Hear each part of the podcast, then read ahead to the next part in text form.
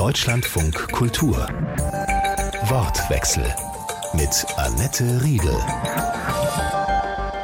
Willkommen zu diesem Wortwechsel aus dem Schloss Herrenhausen, aufgezeichnet bei einer Veranstaltung in Zusammenarbeit mit der Volkswagen Stiftung. Unser Thema heute Cyborgs. Ein Cyborg ist ein Lebewesen, das mit technischen Hilfsmitteln dauerhaft ergänzt wird, in irgendeiner Form. Dieses Lebewesen kann ein Insekt sein, es kann eine Ratte sein, das können aber auch Menschen sein und das sind Menschen. Mit dieser technischen Ergänzung wird die Leistungsfähigkeit von Menschen gesteigert. Und deshalb fragen wir uns heute, ist der Mensch in seiner natürlichsten Form vielleicht ein Auslaufmodell? Darüber diskutieren der Diplom-Politologe Christopher Köhnen, der Mediziner und Psychologe Michael Nitsche und die Kulturwissenschaftlerin und Autorin Zoe Herrlinger. Ihnen erstmal allen einen schönen guten Tag.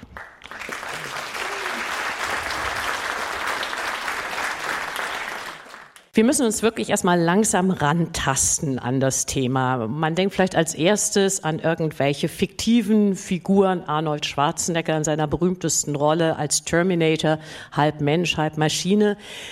Aber wo kommt dieser Begriff Cyborg eigentlich her? Äh, der Begriff Cyborg äh, ist ein Zusammenschluss aus Cybernetic Organism, hatte seine Geburtsstunde 1960, äh, als zwei Kybernetiker umtriebige Wissenschaftler eine Möglichkeit entworfen haben, wie ein Mensch in einer radikal anderen Umwelt, nämlich dem Weltraum oder einer Raumkapsel, überleben kann. Und als Systemtheoretiker, Kybernetiker haben sie ein sich selbst regulierendes, in einem Gleichgewicht befindlichen Mensch-Maschine-Hybriden entwickelt und damit eigentlich was sehr Nischiges äh, bezeichnet. Der Begriff hat eine Karriere hingelegt, die über diese Begriffsschöpfung von diesen beiden Systemtheoretikern weitaus hinausgeht. Blieb das denn seinerzeit 1960 Weltraumforschung reine Theorie erst einmal? Im Grunde blieb es reine Theorie bis auf einige Experimente, die an Mäusen stattgefunden haben, wo man den Hormonhaushalt von Mäusen in so ein selbstregulierendes System gebracht hat. Man kann sich das ein bisschen vorstellen wie eine Insulinpumpe. Insulinpumpen heutzutage werden zwar, glaube ich, noch programmiert, aber es gibt so eine Idee, dass es auch einen, einen Feedback-Mechanismus geben könnte, der den Blutzuckerspiegel misst und dann die Insulingabe quasi selbstständig dem Körper wieder zufügt. Christopher Köhnen leitet die Forschungsgruppe Gesundheit und Technisierung des Lebens. Das tut er am Institut für Technik, Folgenabschätzung und Systemanalyse in Karlsruhe am KIT. Jetzt haben wir den Begriff schon mal vorsichtig geklärt und nähern uns dem an. Aber was genau meint man, wenn man heute hier und jetzt über Cyborgs redet? Wie die Kollegin schon gesagt hat, hat der Begriff ja eine Karriere jetzt hinter sich. Also ich würde vermuten, dass sowohl in der Science Fiction als auch im populären Diskurs und auch in der kleinen sogenannten Cyborg-Bewegung damit mittlerweile wirklich gemeint ist, Tiere sicherlich auch, aber vor allen Dingen ein Mensch, der in irgendeiner Art und Weise dauerhaft mit Technik verbunden ist. Irgendeine Art und Weise heißt was? Die äh, Brille ist es noch nicht. Brille nicht, aber einige würden sagen Herzschrittmacher ja. Und, und andere sagen aber das nicht. Und warum nicht? Obwohl es ja ein dauerhaftes technisches Element ist, was ich da im Körper habe. Das ist, glaube ich, äh, durch eine gewisse Fixierung von großen Teilen dieser Diskussion auf das Human Enhancement, wo es ja um eine Verbesserung geht, wobei immer gedacht wird, es geht nicht um die Verbesserung eines Menschen mit Beeinträchtigungen, Einschränkungen oder Krankheiten, sondern halt sozusagen über das Maß hinaus. Das ist aber meines Erachtens, und das ist vielleicht ein zweiter wichtiger Punkt, auch nur ein Aspekt dieser Diskussion, der sehr stark mit, mit so einer Weltanschauung namens Transhumanismus verbunden ist. Es gibt aber auch noch ganz andere Verwendungsweisen des Cyborg-Begriffs, gerade aus den Kulturwissenschaften, aus dem Feminismus. Donna Haraway ist hier ein wichtiger Name und da ist eigentlich Cyborg dient weniger dazu zu bezeichnen, unbedingt Veränderungen des Körpers, Implantate, Prothesen, sondern eher ein sehr intimes äh, Verhältnis zwischen Mensch und Technik, wo sozusagen nicht mehr unbedingt der Mensch im Mittelpunkt steht, sondern dass beides zusammen gedacht wird. In unserem Bereich der Technikfolgenabschätzung würden wir uns heutzutage nicht mehr scheuen, in gewissen Kontexten einfach zu sagen Cyborg Technologies. Und da meinen wir dann aber zum Beispiel die Neurotechnologien, aber zum Teil halt auch die Prothetik, also alles, wo im Grunde genommen der Körper dauerhaft und nicht so leicht reversibel mit Technik verbunden wird. Dann gehen wir da noch ein bisschen tiefer rein mit Michael Nietzsche. Er ist Professor im Forschungsbereich Psychologie und Neurowissenschaften an der TU Dortmund. Also jetzt haben wir schon mal gesagt, Herzschrittmacher würden die meisten eher sagen, jemand, der das hat, ist kein Cyborg. Wie ist es denn beispielsweise mit einer smarten Prothese? Wie ist es mit einem Kniegelenk? Also lassen Sie uns doch mal ein bisschen versuchen zu klären, was wir inhaltlich meinen, wenn wir von dauerhafter technischer Ergänzung reden. Wir meinen damit wahrscheinlich tatsächlich nicht die Knieprothese oder so etwas, sondern dass die Technik mit dem Menschen in einer Art und Weise aktiv interagiert. Also wenn wir über geschlossene Kreisläufe, super Beispiel die Insulinpumpe, wo es idealerweise so ist, und da gibt es auch Systeme, die, die sehr stark in die Richtung gehen, dass die Pumpe misst, wie hoch ist der Blutzuckergehalt und dann mit dem Insulin halt entsprechend punktgenau gegensteuern kann. Ja, wenn Sie eine einfache Knieprothese haben, macht die halt für sich genommen immer dasselbe. Sie kontrollieren sie natürlich trotzdem, weil sie die Muskeln haben und so etwas. Aber das ist, glaube ich, schon ein Punkt, wo man sagen kann, das geht eher in Richtung Cyborgs, ja, oder es geht eher eher nicht in die Richtung. Ja. Eine weitere Möglichkeit, was wirkt erstmal so ein bisschen spooky möglicherweise, wenn wir über tiefen Hirnstimulation reden. Ein Verfahren, wo Sie ein dauerhaftes technisches Implantat haben. Sie haben Elektroden im Gehirn und können damit beispielsweise bei Parkinson-Patienten den Tremor vermindern oder die Beweglichkeit der Patienten wieder erhöhen. Wenn Sie das Gerät abstellen, funktioniert das nicht mehr. Und es ist von außen steuerbar. Also es kann jemand, wenn ich diese Elektronen im Hirn habe, um die Symptome, ich glaube die Krankheit Parkinson wird man auch damit nicht heilen können, aber man kann die Symptome lindern oder bekämpfen. Und ich befinde mich da in so einer Art Situation einer Schnittstelle. Also ja. man kann da was in meinem Hirn von außen machen. Ja, also es ist so, dass äh, Sie die Elektroden haben, die sind verbunden mit einem Gerät, was äh, unter der Haut implantiert ist. Und äh, dieses Gerät kann von außen kontrolliert werden. Da haben Sie dann schon eine Einflussnahme. Vielleicht als letztes zur Begriffsbestimmung. Was ist mit Stützkorsetten? die es ermöglichen, dass Menschen, die nicht mehr ohne Hilfsmittel stehen könnten, aufrecht stehen. Würde das auch in unsere Definition von Cyborgs mit reingehören? Das ist fast eher die Diskussion, was ist Human Enhancement? Ich meine, auch das Lesen eines Buches verändert ja das sozusagen das Gehirn. Nicht nur die Transhumanisten, sondern viele andere sagen, der Mensch ist eigentlich von Anfang an als Werkzeug nutzendes Tier, ist schon ein Cyborg. In unserem Bereich, was da geht es um die Frage häufig der ethischen Fragestellungen dabei. Das sollte man immer im Auge haben. Äh, die Stimulation selbst ist ja nicht sozusagen ein Umbau des Körpers. Ich finde das wichtig, die Definitionen zu machen, aber ich glaube, zu schauen, wie es genutzt wird, ist vielleicht fast noch interessanter. Und es gibt viele Leute, die, ähm, also behinderte Menschen und Menschen mit Behinderung, die sagen, nee, ich habe aber überhaupt keine Lust darauf, hier Cyborg genannt zu werden. Ich erinnere da an den Helmut Dubil, der eine tiefe Hirnstimulation hatte, ein verstorbener, bedeutender Denker der Frankfurter Schule. Aufgrund von Parkinson hatte der halt eine tiefe Hirnstimulation der beschreibt sehr beeindruckend, wie sehr da Mensch und Technik zusammenwachsen. Aber der hatte mit diesen ganzen Superman-Fantasien, Cyborg jetzt wie aus der Science Fiction, hatte der überhaupt keine Lust drauf. Und auch viele Leute, mit denen wir gearbeitet haben, mit Gliedmaßenprothesen, Intelligenten, haben auch gesagt, haben sie keine Lust drauf. Umgekehrt gibt es aber sowas wie den Verein. In Deutschland gibt es dafür dann immer einen Verein. Es gibt einen Verein Cyborg e.V. Und die haben das sozusagen rumgedreht. Die haben gesagt, anstatt dass wir uns die ganze Zeit jetzt hier als behindert behandeln lassen. Die haben auch ein eigenes Manifest über Rechte haben, von Cyborgs. Ja, ja, die, und, das ist, und da ist zum Beispiel jemand dabei, einer der Mitgründer, Enno Park, der hat durch Masern sein Gehör verloren und hatte, war unzufrieden mit dem Cochlea-Implantat, mit den Sicherheitssachen. Jeder konnte sein Gehör hacken und da hat er keine Lust mehr gehabt und hat mit anderen zusammen den Cyborg e.V. gegründet. Und dann ist das Thema auch in Deutschland noch sehr viel stärker geworden.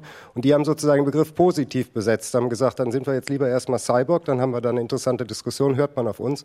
Jeder Begriff ist, ich glaube, das ist auch in der Kulturwissenschaft, glaube ich, allgemein anerkannt, ist ein Begriff halt eine, eine Aushandlungssache. Ja, ich würde auch ergänzen, dass ich es interessant finde, dass Cyborg im positiven oder im negativen immer auch ein bisschen skandalisiert. Das heißt, wenn wir jetzt von Exoskeletten oder medizinischen Anwendungen nicht als Cyborg-Technologien sprechen, dann sagt das eher was darüber aus, dass wir dem Cyborg immer noch dieses skandalisierende. Also doch noch ein bisschen Schwarzenegger mit drin steckt. Genau, dass immer noch ein bisschen Schwarzenegger mit drin steckt.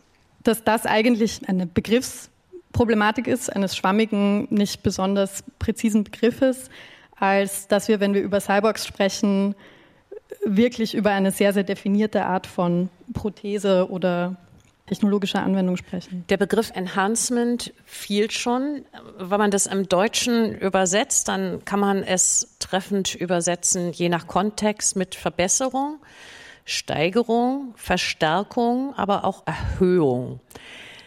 Wie weit, glauben Sie, wird das Enhancement in absehbarer Zukunft geben? Die Enthusiasten der Möglichkeiten sagen, dass noch in diesem Jahrhundert sämtliche Beeinträchtigungen und Behinderungen mit Technik bekämpft, aufgelöst, verbessert, geheilt werden können. Ich muss vielleicht was einwenden, äh, weil ich mich immer ein bisschen daran störe, dass Cyborg nur mit dem Enhancement äh, in Verbindung gebracht wird, weil äh, viele Menschen, die ich kennengelernt habe, die sich auch als Cyborgs sehen, eher von Modifikationen sprechen würden und deswegen auch das Experimentelle und vielleicht auch spielerische einer technologischen Veränderung mit dem Körper in den Blick nehmen und nicht so sehr dieses Moment von höher, schneller, weiter, das möglicherweise auch ganz andere ethische Probleme stellt, als erstmal zu sagen, ich möchte mit meinem Körper auch spielen können. Ich denke auch Enhancement ist äh, eine sehr spezielle Untergruppe im Sinne von Verbesserung, sondern es geht auch um qualitative Modifikationen, also Ideen, dass man Wahrnehmung verändert und solche Geschichten. Jede Art von Behinderung heilen können? Jede Art von Beeinträchtigung? Würden Sie auch so weit gehen? Ich befürchte, dass, also, dass es in der umfassenden Bedeutung, wir heilen alles innerhalb der nächsten 100 Jahre. Mal gucken, was so an neuen Erkrankungen kommt in den nächsten 100 Jahren. Ich glaube, das ist ein bisschen naiv. Dass wir besser werden in der Medizin und neue Wege bestreiten können, denke ich, ist unbestritten. Wenn wir über Enhancement sprechen, lass mich dazu noch zwei, drei Sätze sagen, muss man, glaube ich, auch bedenken, wir reden jetzt über technische Möglichkeiten. Aber wenn wir es weiterfassen und sagen, es sind von extern zugeführte Interventionen, was machen wir am Morgen mit unserer Tasse Kaffee? Wenn wir morgens nicht so richtig fit sind, auch das ist im Zweifelsfall ein Enhancement oder wir bringen uns durch andere pharmakologische oder sonstige Interventionen in einen Zustand, der erwünscht ist von uns der im Zweifelsfall auch im Rahmen eines Enhancement begriffen werden kann. Aber der ist natürlich keine dauerhafte Ergänzung meines Körpers, wenn ich eine Tasse Kaffee morgens trinke. Nee, aber es ist nicht morgens, mittags, abends und äh, nein, natürlich nicht dauerhaft, ist schon klar. Es ist trotzdem, äh, muss man sich, glaube ich, überlegen, bei dem, was, was wir machen. Und dann gibt es mehr oder minder natürliche Geschichten und das kategorisieren wir entsprechend bestimmter Kriterien. Trotzdem, wenn wir uns überlegen, was passiert im Gehirn, wir wenden nicht invasive Hirnstimulation mit Strom und Magneten an, verändern damit auch Gehirnfunktionen. Aber wenn man sich Effekte anguckt, beispielsweise diese Elektrostimulation, die wir machen, und äh, wenn wir das vergleichen mit den Effekten vom Kaffee auf die Aufmerksamkeit, da gibt es Studien, äh, die haben die in den USA gemacht, weil die immer lange Schichten hatten bei ihren Leuten, die immer aufmerksam sein mussten. Und äh, amerikanischer Kaffee ist nicht so super und die haben nach was Nebenwirkungsärmerem gesucht und sind dann auf solche Stimulationsverfahren auch gekommen. Aber wenn man den Effekt anschaut, ist es teilweise sehr vergleichbar, ob es dann jetzt eine technische Lösung oder nicht technische Lösung ist. Und die Frage ist, inwieweit man in jedem Fall dann wirklich so eine kategorielle Unterscheidung braucht und ob das nicht primär so eine Konsensgeschichte ist, dass wir sagen, die Batterie wirkt irgendwie seltsam und bizarr, aber der Kaffee nicht, aber den Kaffee kennen wir einfach viel länger. Man kann unterscheiden zwischen restaurativen therapeutischen und nicht therapeutisch notwendigen. Wir werden über die nicht therapeutischen, das Spielerische, wie Frau Herrlinger eben gesagt hat, noch gleich länger diskutieren. Aber ich mag noch mal kurz bei dem Therapeutischen. Besteht aus Ihrer Sicht die Gefahr, dass wenn diese Entwicklung, wir haben ein paar angerissen, was möglich sein könnte, schon möglich ist, weitergehen, dass das, was wir heute schon sehen, nämlich eine Zweiklassenmedizin, dass sich das verstärkt? Vielleicht einen sozusagen Blick eher nach heute und ganz kurz auch in die fernere Zukunft. Wenn wir heute zum Beispiel schauen, jemand hat Gliedmaßen verloren, dann ist das äußerst individuell, was die Menschen wollen. Und das bringt uns natürlich zu der Frage, was heißt denn sozusagen Beeinträchtigung? Es beginnt auch zum Beispiel schon damit, dass viele ältere Menschen ungern, selbst wenn sie 10, 20, 30 Prozent haben, zu sagen, ich bin behindert. Und das wiederum liegt natürlich an der immer noch vorhandenen starken Stigmatisierung von Behinderung. Vor diesem Hintergrund argumentieren viele, zum Beispiel auch Professor Gregor Wolbring, äh, Contagana aus der alten DRD-Krüppelbewegung, der argumentiert hat, es gibt halt unterschiedliche Körperschemata und es geht darum, halt inklusive Umgebungen zu schaffen, dass alle in denen agieren können. Und irgendeine Normalität zu definieren, ist schon problematisch. Und die visionären Aspekt, den er hineinbringt, ist zu sagen, mit dem technischen Fortschritt gerade unter dem Druck, dass wir als funktionierende Individuen uns immer sehen, die keine Hilfe brauchen, die selbstständig sein wollen, was wir immer wollen. Gerade vor diesem Hintergrund wird, wenn diese Visionen wahr werden, die Technisierung dazu führen, dass wir eine ganz extreme Zweiklassengesellschaft haben. Das heißt aber auch, dass diejenigen unter uns, die sich jetzt im Moment mit ihren natürlichen Körpern als nicht behindert ansehen, vielleicht in Zukunft die Behinderten sind, weil ihnen die ganzen eingebauten Gadgets fehlen. Ich sehe auch diese zunehmende Individualisierung also der Lösung darauf, wie mit Behinderungen umzugehen ist. Wenn man jetzt sagt, Cyborg wäre die Antwort auf eine Behinderung.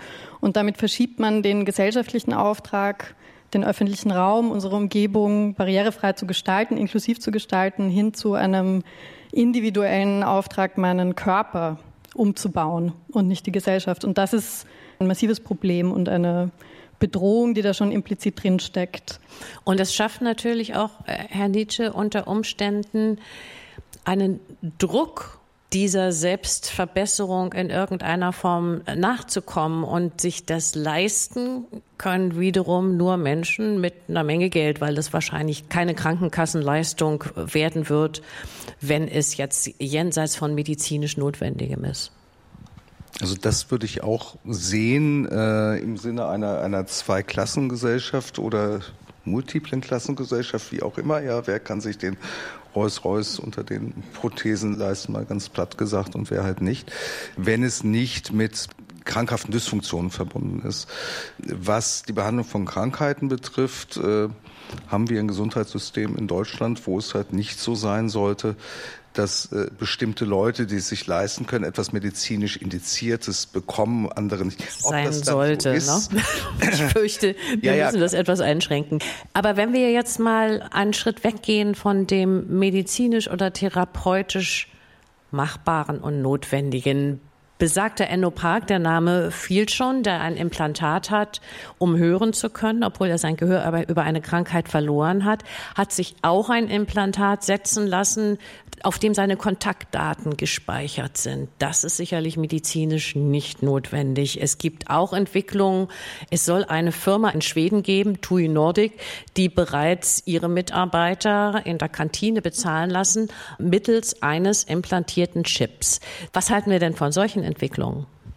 Ich glaube, grundsätzlich gibt es sowas wie ein Recht am eigenen Körper, das auch ein Recht auf die Gestaltung des eigenen Körpers mit einbegreift. Äh, und grundsätzlich also habe ich das Gefühl, die Skandalisierung von solchen Sachen oder die Dämonisierung solcher Features, die sich Leute unter die Haut implantieren, führt ein bisschen weg von den gesellschaftlichen Problemen, die da eigentlich drinstecken.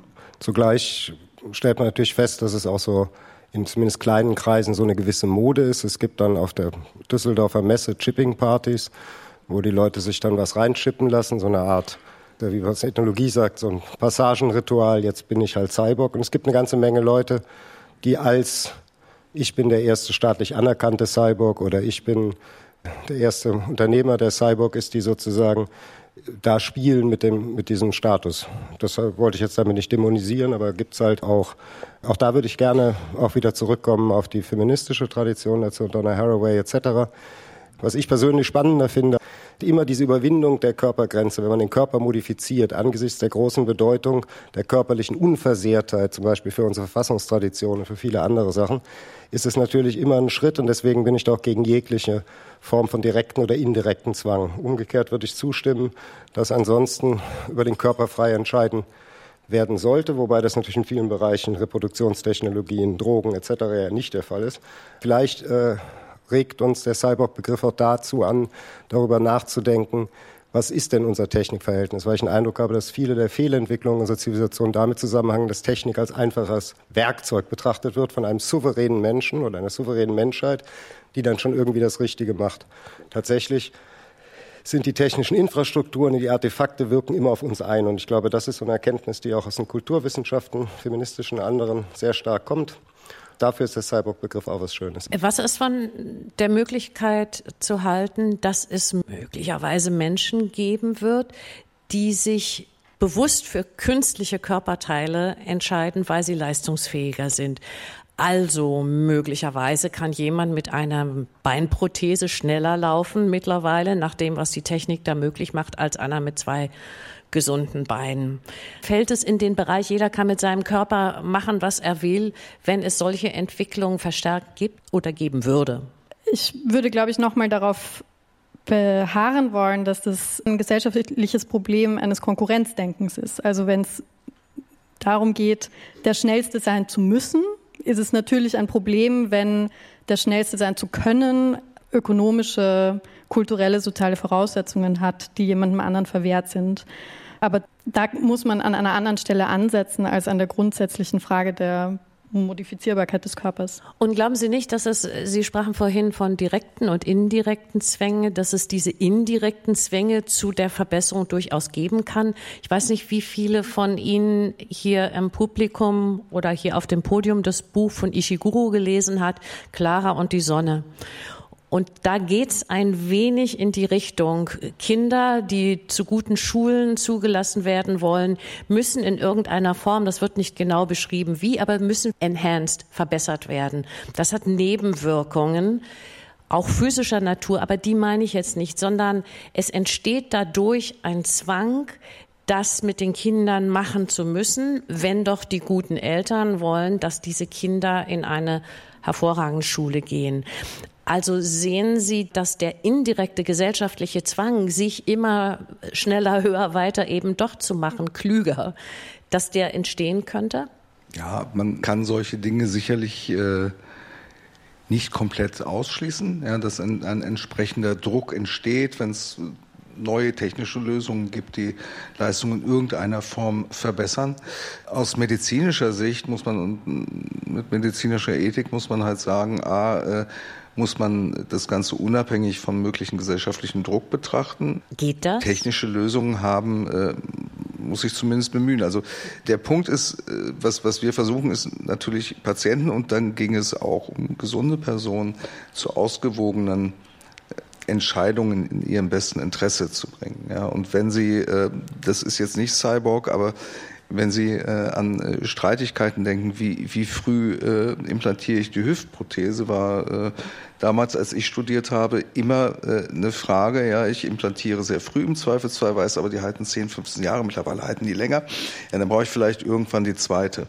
Ja, und äh, ich kriege eine Osteoporose und so weiter. Das heißt, äh, solche Verfahren, und das kann man sicherlich auch zumindest teilweise übertragen, haben halt auch nicht gewünschte Nebeneffekte. Und da habe ich äh, wenn ich über gesunde Personen rede, eine andere Situation als bei den Patienten. Da sind halt möglicherweise kleine unerwünschte Effekte, kleine Nebenwirkungen schon ein deutlich relevanteres Problem als, als für Patienten, die dann äh, positive Effekte, die überwiegen, austauschen gegen möglicherweise nicht so relevante Nebenwirkungen. Ich nehme mal den Moderatorinnenball auf. Wenn ich gefragt werde, wo ich halt wirklich harte Grenzen sehe, auch gegen die die Vorstellung der, der völligen, wie nennen das die Transhumanisten, morphologischen Freiheit, dass man machen kann mit sich, was man will. Da gibt es einerseits Hinweise darauf, dass Veteranen, versehrte Veteranen der US- und ich glaube der kanadischen Armee oder eine von den beiden, die haben gesagt, ja sehr gerne technische Lösungen für mein Problem und sehr gerne noch ein paar Extras. Also es gibt wahrscheinlich durchaus äh, da einen gewissen Bedarf. Das Zweite ist Kinder.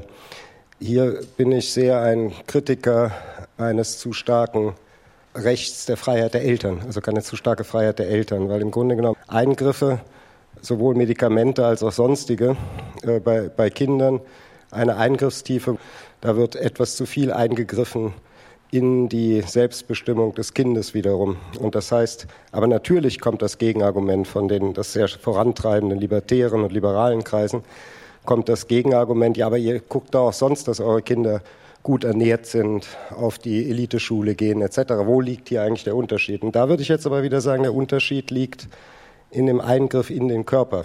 Auch wieder Essen ist natürlich auch ein Eingriff in den Körper, aber ich halte diesen Begriff der körperlichen Unversehrtheit da wirklich für relativ wichtig. Sobald ich anfange, mal äh, salopp gesagt, am Körper rumzuschnibbeln oder halt den Körper mit gewissen Substanzen eine Abhängigkeit oder ähnliches zu erzeugen, da ist eine Grenze erreicht, wo ich sage, das sollte halt nur mit dem sogenannten informierten Zustimmung, ein Kernbegriff der Medizin und Bioethik, sollte nur mit informierter Zustimmung folgen. Und in diesem Fall würde ich auch sagen, informierte Zustimmung des Menschen, der die das ähm, bekommt, also des Kindes. Und solange das Kind noch nicht kann, davon abzusehen. Äh, vielleicht auch als Ergänzung, Sie haben jetzt ein Beispiel aus der Literatur gewählt äh, und Herr Nietzsche hat geantwortet mit, mit den Nebenwirkungen, die auch medizinische Anwendungen haben können. Und gerade das sieht man auch sehr viel bei Menschen, die das quasi recreational, also zum Spaß unter Anführungszeichen machen, dass äh, die Implantate eitern, die Wunden größer werden, man die nach wenigen Monaten wieder rausnehmen muss. Also dass der Körper auch Widerstände hat und dass dieses Drohszenario einer ideal funktionierenden Technik, die sich dann manche leisten können und andere nicht, eigentlich in der Realität gar nicht so richtig angekommen ist noch. Also es gibt eigentlich immer nur widerständige Körper und widerständige Technik. Und das muss man sich auch ein bisschen in Erinnerung rufen, wenn man dieses Drohszenario aufbaut. Sie hören Deutschland von Kultur mit der Sendung Wortwechsel, diesmal aufgezeichnet bei einer Veranstaltung im Schloss Herrenhausen in Kooperation mit der Volkswagen Stiftung. Unser Thema Cyborgs mit technischen Hilfsmitteln dauerhaft ergänzte Lebewesen, speziell Menschen. Darüber, was im Zusammenhang damit zu hoffen oder auch zu fürchten ist, diskutieren der Diplompolitologe Christopher Köhn, die Kulturwissenschaftlerin Zoe Herrlinger und der Mediziner und Psychologe Michael Nietzsche. Ich möchte Ihnen ein Zitat zum Kommentieren vorlegen. Es kommt von Yuval Noah Harari israelischer Historiker und Zukunftsforscher, der sagt, und jetzt kommt das Zitat, der Homo sapiens, wie er seit Zehntausenden von Jahren existiert, wird in diesem Jahrhundert verschwinden. Also der mehr oder weniger rein natürliche Mensch ist ein Auslaufmodell? Ich glaube, der rein natürliche Mensch hat noch nie existiert. Ähm, also wir haben vorhin schon gesprochen über den Menschen als Werkzeug benutzendes Wesen und äh, ich glaube, dass man das auch ernst nehmen muss. So ein, die Vorstellung eines rein natürlichen Menschen immer schon so ein bisschen mit Vorsicht zu genießen ist. Ähm, ich schätze, dass Harari eben meint, dass wir nur noch als enhanced modifizierte Körper in 100 Jahren existieren werden. Existieren können, möglicherweise. Möglicherweise. Und ich sehe auch da wieder so eine Skandalisierung dieses Themas, äh, die vielleicht ein bisschen daran vorbeizieht, dass einige dieser Modifikationen schon jetzt selbstverständlich sind und die Menschheit nicht fundamental verändert haben und äh, andere Entwicklungen vielleicht sich auch da einordnen werden und eine Selbstverständlichkeit entwickeln werden. Also ich bin zunächst mal überrascht äh, zu sehen, dass jetzt auf einmal mit Harari in den Weltbestseller, der an Flughäfen verkauft wird, der macht ja einige Sachen, die eigentlich völlig aus der Mode gekommen waren. Er schreibt eine Universalgeschichte und er schreibt halt diese große Geschichte der, der Technisierung und damit letztendlich auch des menschlichen Körpers und letztlich dessen Überwindung. Ich finde das eigentlich sehr spannend, aber mir ist es da immer recht wichtig, dass wir auch bedenken, in welchem Kontext steht denn sowas. Das ist nämlich überraschend, dass es jetzt kommt und äh, es ist bemerkenswert, dass es so eine Art, nennen wir es jetzt wieder einfach Transhumanismus, das wäre die Ideologie, dass dieser menschliche Körper zu überwunden wäre, ist so eine Art Ersatzreligion für, und das klingt jetzt sehr verschwörungstheoretisch, aber man kann das sehr gut zeigen. Ich weiß, das ist jetzt völlig überlappt mit sehr dubiosen Verschwörungs- ideologischen Sachen, aber es ist tatsächlich eine Privatreligion, die gefördert oder geteilt wird von Bill Gates, äh, Google-Gründern, Elon Musk, Peter Und Thiel. ist im Kern Blödsinn? Ob wir das jetzt Blödsinn nennen oder nicht, ich würde darauf hinweisen, das ist halt durchaus eine alte Tradition. Ich fange jetzt damit, Sie können mich auch jederzeit stoppen oder mit dem Mikro nach mir werfen. Das ist schon mal ein Steckenpferd. Also das Interessante ist, dass witzigerweise ein Großteil dieser Ideen entwickelt worden sind, so zwischen 1870 und 1930 und dieser Zeit, Anfang des 20. Jahrhunderts, interessanterweise eher von Kommunisten und Sozialisten. Denen ging es darum, dass der Mensch mit der Maschine verschmilzt, das Proletariat mit unseren Werkzeugen und eine Überwindung von Tod ging darum, dass wir die Industrialisierung so gestalten, dass die Körper funktionieren, verbessert werden etc., aber völlig verwachsen mit der Maschine. Das Interessante ist diese Grundidee, halte ich für interessant, weil es eine Antwort ist auf ein Problem, was wir in der westlichen Zivilisation haben mit der Technik. Technik nicht als Mittel für Lösung von Problemen, sondern Technik als Erlösungsmittel. Das heißt, was die einst eher Kommunisten, jetzt eher sehr libertären, individualistischen äh, kalifornischen Ideologen und so machen, ist eigentlich im Grunde genommen die Idee, wir glauben nicht mehr an die Versprechen des Christentums, aber wir können alles hier im Hier und Jetzt realisieren. Unsterblichkeit, Welteinigkeit, Vergeistigung und all das. Ich werfe jetzt nicht mit dem Mikrofon nach Ihnen, aber ich würde gerne Frau Herrling und Herrn Nitsche auch noch zu der Frage hören, was von solcher Äußerung zu halten ist. Der Mensch als Auslaufmodell, noch in diesem Jahrhundert. Also ich habe meinen Kommentar dazu ja im Grunde schon abgegeben das quasi immer schon ein Auslaufmodell war oder nie so richtig existiert hat.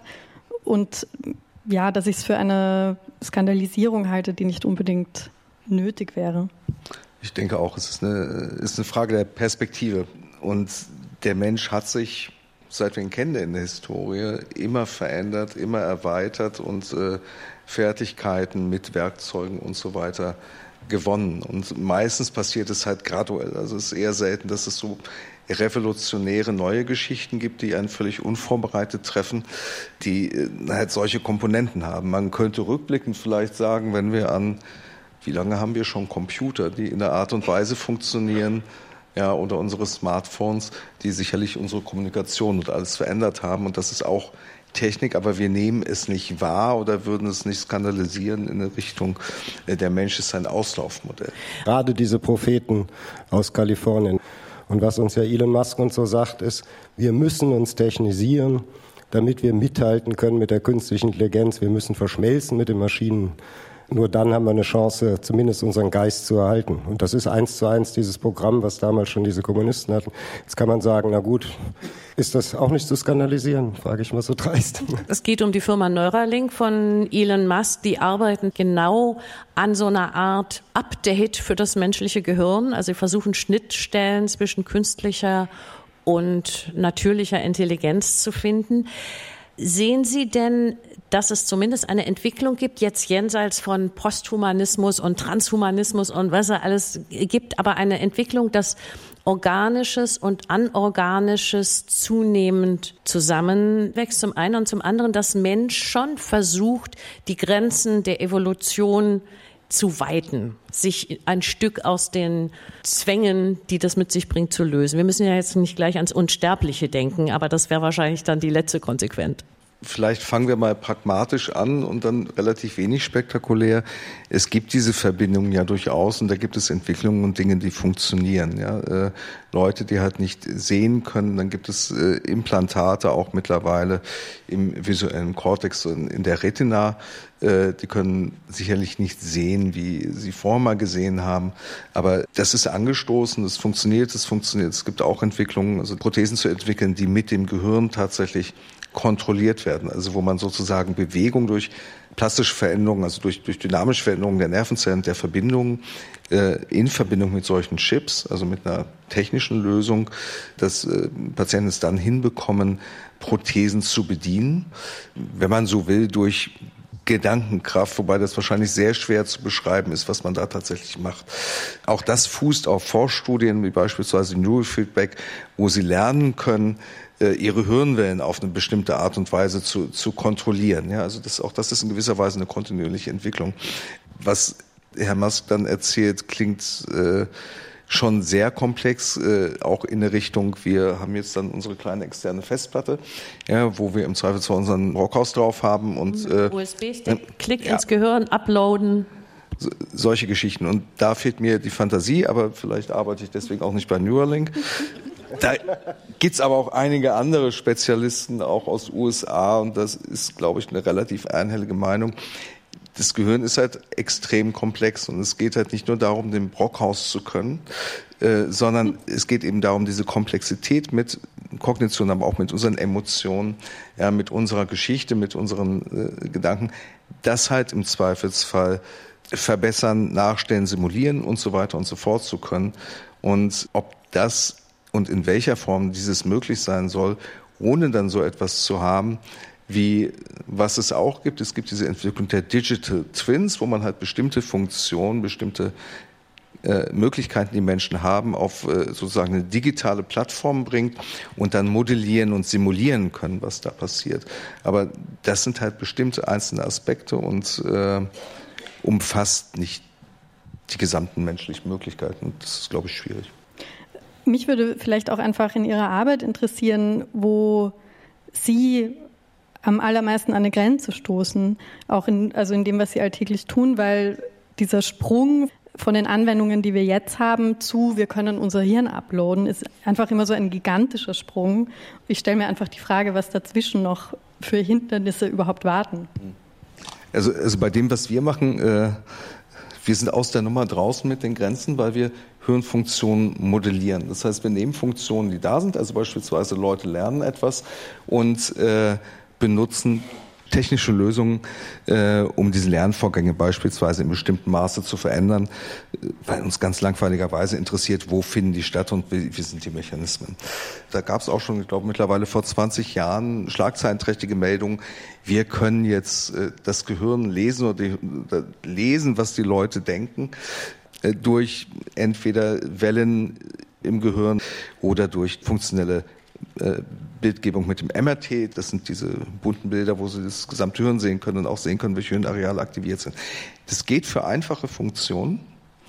Sie können schon, das Hirn ist halt aktiviert, wenn Sie einfache Entscheidungen äh, treffen, bevor Sie diese Entscheidungen nennen, die Sie treffen. Ja, also ja, nein oder das ist schwarz-weiß oder so.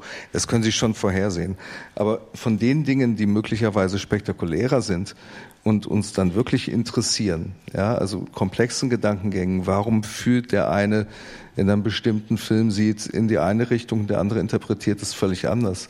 Da sind wir halt sehr weit von weg. Einer der kalifornischen Spinner, von denen Sie gesprochen haben, Herr König, ist vielleicht äh, Ray Kurzweil. Ich glaube, so spricht er sich aus. Jedenfalls ein sogenannter oder auch IT-Visionär, Chefentwickler von Google. Und dann gibt es jetzt nochmal ein nettes Zitat. Er glaubt, dass schon in den 2030er Jahren, das ist nicht mehr so lang, das menschliche Gehirn nachzubauen geht und es auch auf einem Computer nachgebildet werden kann. Das geht schon in den Bereich von Science Fiction aus, aus Ihrer Einschätzung heraus? Das ist so ein Überschneidungsgebiet, wo nicht nur Psychologie und Medizin eine Rolle spielt. Also wenn wir darüber reden, bestimmte Dinge nachzubauen, reden wir über, über Rechnerkapazität am Ende des Tages. Und wir können, also gegenwärtig sicherlich nicht möglich, aber nicht grundsätzlich auszuschließen, dass wir komplexe Netzwerke eines Gehirns, wir müssen ja nicht mit den Menschen anfangen, fangen wir mit Mäusen an oder mit noch was Kleinerem oder mit Fruchtfliege, dass wir das da sind wir relativ gut dabei. Aber das, technisch können wir das abbilden und wie der Informationsfluss und so weiter ist, das geht schon. Nur das, was wir erleben und was uns zu Menschen macht am Ende des Tages, dann ist eben tatsächlich die Frage, wird das durch diese am Ende des Tages mathematischen Berechnungen wird es tatsächlich abgebildet.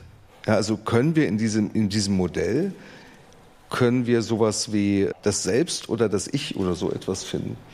Oh. Das ist, glaube ich, sehr, sehr schwierig und nicht so reduktionistisch zu betrachten.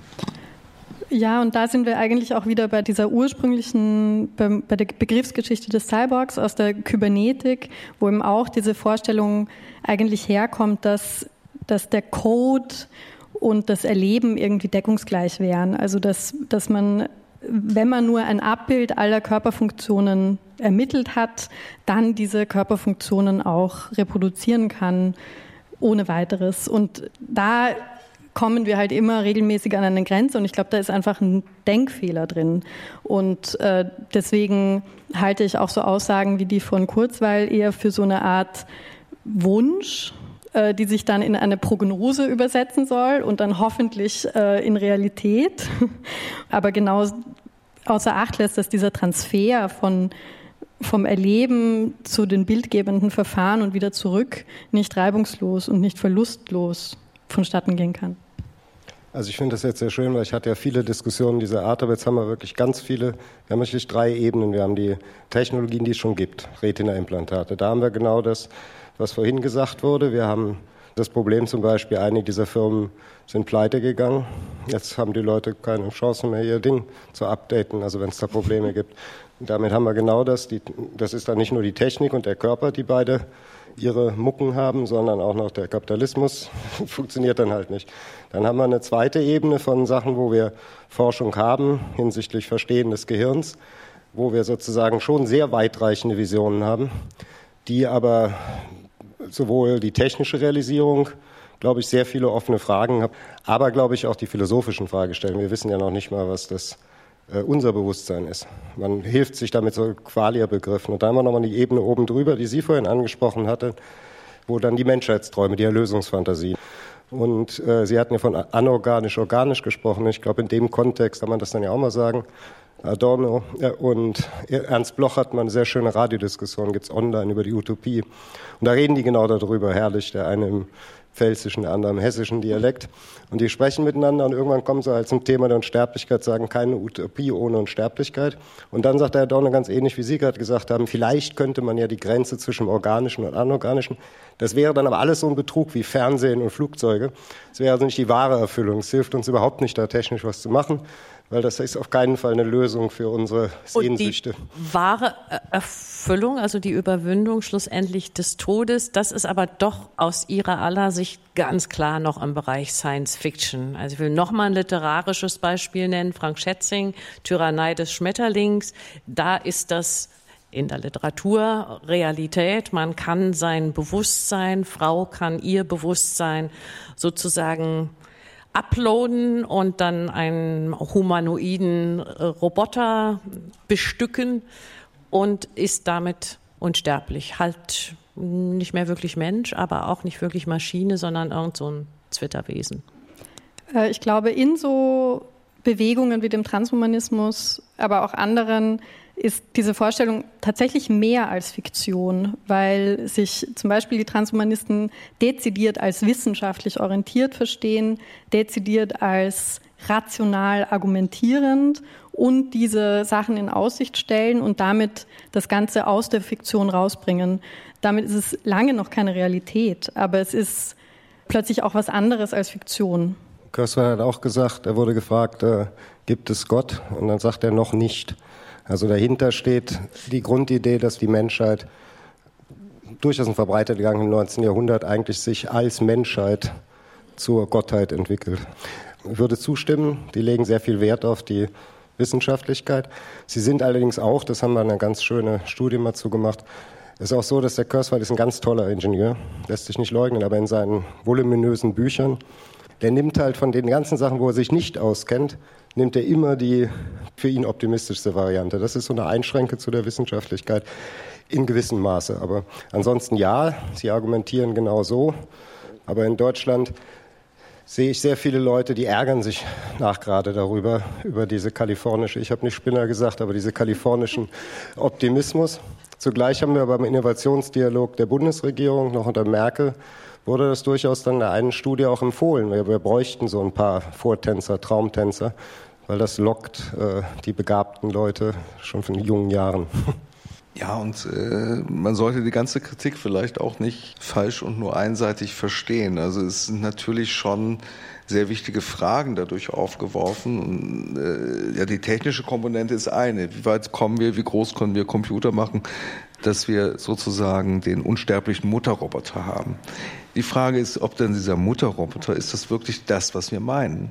Ja, also wir kriegen vielleicht auch eine Interaktion mit KI hin. Das heißt, wir haben dann eine Maschine, die entsprechend agiert. Aber ist das, was wir damit meinen, mit Unsterblichkeit und ähnlichen Geschichten, nur weil das eine eigene Dynamik entwickelt? Aber gerade diese Entwicklungen werfen natürlich wichtige Fragen auf, die dann eben auch gesellschaftlich philosophisch beantwortet werden müssen, was schwierig genug wird, aber ganz entscheidend ist für die weitere Entwicklung dann auch in diesem Bereich. Da sind wir auch sehr, sehr in der Gegenwart. Weil, also mir hat mal ein Freund gesagt, vor Jahren schon, äh, wenn du eine Leiche auf einer Festplatte bist, rede ich nicht mehr mit dir. ähm, jetzt reden wir ja schon mit gewisser Weise mit maschinell lernend erzeugten, was auch immer, Entitäten. Und da ist ja schon irgendwas entstanden und das ist, nimmt uns auch emotional mit. Wir haben eine schöne Studie von einem schönen, also trauriger Hintergrund, aber Lebensgefährtin ist gestorben.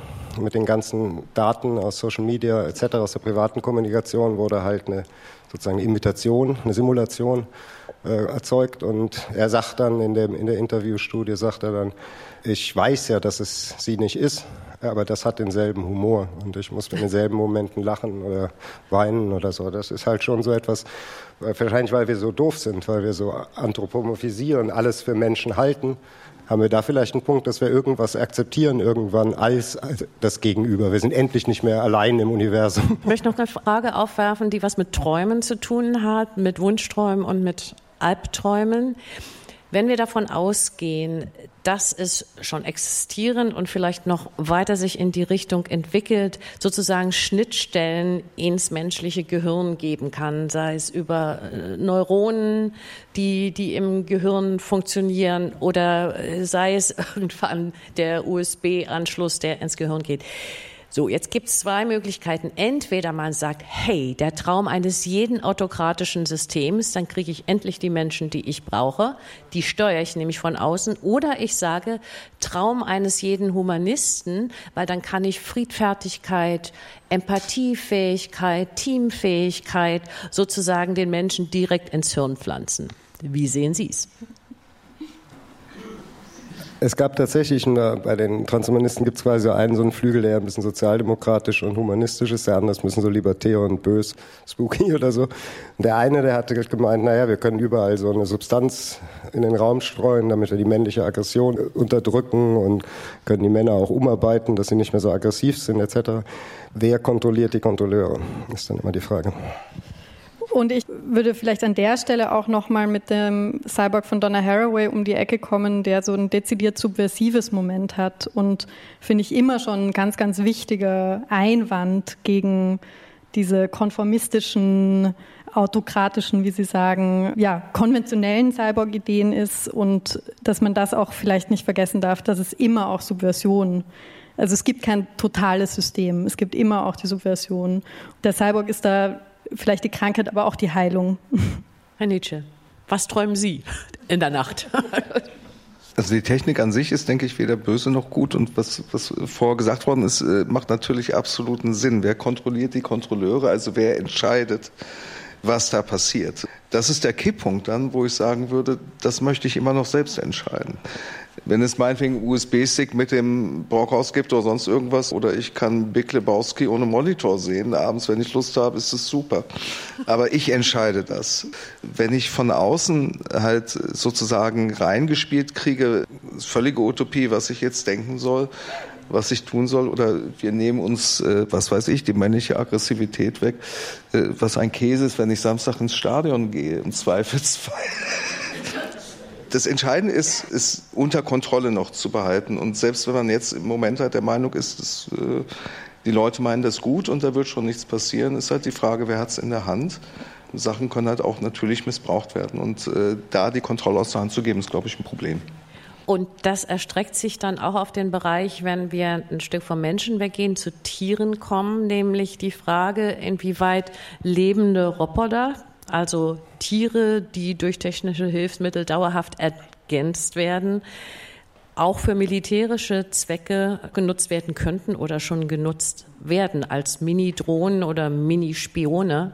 Erstmal grundsätzliche Fragestellung. Sobald wir ein Nutztier machen, enhancen wir es ja zu unseren Zwecken, aber es sind immer unsere Zwecke, nicht die Zwecke des Tiers. Es gibt da ganz seltsame Forschung, wo ich sage, dass mir halt so gewisse Sachen, dieses Unbehagen an gewissen Technisierungen, die ferngesteuerten Tiere. Grundsätzlich finde ich hier sehr wichtig, äh, unsere Ideengeschichte im Westen hat verschiedene so Dreiecke, Gott, Mensch etc. Vor allem hat es auch Mensch, Tier und Maschine. Das heißt, die moderne äh, Medizin hat ja ganz stark die Idee, wenn wir jetzt das Tier als Maschine begreifen, dann können wir das viel besser behandeln, nutzen etc. Und ich bin selber jemand, der auf keinen Fall die sogenannte Apparatemedizin verurteilt, weil ich weiß, was die für Wunder, also fast wundersame Sachen leisten kann. Aber letztendlich ist diese Grundidee Tier gleich Maschine, dann Mensch gleich Tier. Folglich können wir auch den Mensch wie eine Maschine betrachten, ist ja ganz grundlegend für unsere Zivilisation. Wenn jetzt eine Ethikkommission eine Universität darüber zu entscheiden hat, über Tierversuche, Tiermodelle wird das genannt, haben wir vorgeschlagen, sobald es um das Enhancement-Thema geht, auch immer mal überlegen, was hieße das denn, wenn es halt nicht die kleine Maus, sondern der Mensch ist. weil im Grunde genommen die Tiere so eine Art Testfeld sind, was man mit Tierkörpern machen kann. Und wir haben halt eben auch Tierkörper und deswegen sollte man sich ziemlich genau überlegen, ob man sich vielleicht schon auf der Ebene der anderen Tiere, wie der tierrechtlich formuliert, da gewisse Grenzen setzt. Ließe sich damit aber nicht auch Gutes bewirken, zum Beispiel Tiere, die den Menschen gefährliche Aufgaben abnehmen könnten, also Erdbebenopfer aufspüren, Gaslecks aufspüren, nukleare Belastung aufspüren oder ähnliches? Gibt es auch, aber da ist es auch wieder, dagegen möchte ich ja nicht argumentieren. Also ich, ich sage jetzt, ich bin kein radikaler Tierrechtler, ich sehe schon eine Besonderheit, vielleicht nur aus Egoismus, aus Tiergattungsegoismus, aber ich sehe dann schon eine Besonderheit für Menschen. Es gibt aber da halt auch Tendenzen, vielleicht habe ich doch einfach nur einen Gruseleffekt. Es gibt so die ganzen Experimente, dass man halt Tiere zu Cyborgs umbaut und so semi-halblebende Tiere, da wird dann halt äh, organische Substanz benutzt und das mit Technik verbunden. Ich möchte nicht nur auf den Ekelfaktor gehen, mir geht es wirklich eher um den Punkt, immer zu fragen, was heißt das denn auch in der Anwendung auf den Menschen? Gruselt es Sie auch, Frau Herrlinger und Herr Nietzsche? Äh, ja, vor solchen Vorstellungen komme ich definitiv auch ins Gruseln und ja, kann aber auch nur zustimmen, dass da einerseits dieser Transfer vom Tier zum Menschen wahnsinnig gruselig ist, aber auch wiederum eine technologische Antwort auf ein gesellschaftliches Problem gesucht wird. Also warum wir Nutztiere, Diensttiere so unglaublich schrecklich behandeln, ist die Frage, die zu beantworten ist. Das ist, denke ich, auch eine grundsätzliche äh, philosophische Problematik.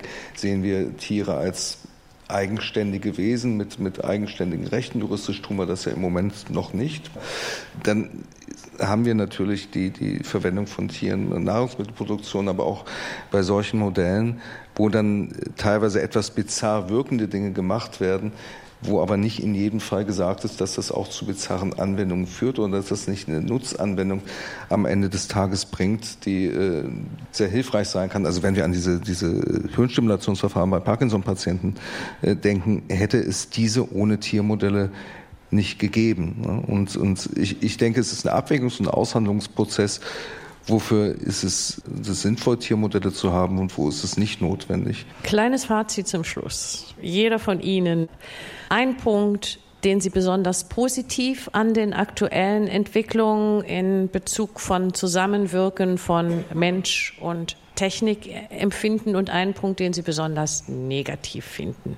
Ich fange mit dem Negativen an. Also mich stört diese Utopie individueller, grenzenloser Machbarkeit, die eben immer wieder auf das Individuum äh, rekurriert. Und positiv sehe ich aber die schon angesprochene spielerische, das Experiment am eigenen Körper.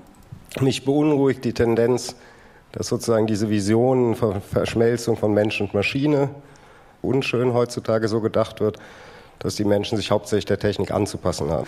Positiv ähm, fällt mir nicht so richtig was ein. Ich kann nur auf Dietmar Dart Bezug nehmen. Der hat, glaube ich, mal so sinngemäß gemeint, äh, wir müssten unsere Maschinen befreien, um uns selbst zu befreien. Das heißt, wir müssten vor allen Dingen überlegen, wie wir unsere Maschinenparks so organisieren, dass sie mehr Freiheit für uns bieten. Ich sehe große Möglichkeiten, prinzipiell Technik und individuelle Bedingungen so zu adaptieren, dass man Arbeitsbedingungen individuell anpasst und insbesondere was äh, Steigerung des Wohlbefindens bei der Arbeit betrifft und nicht nur Leistung.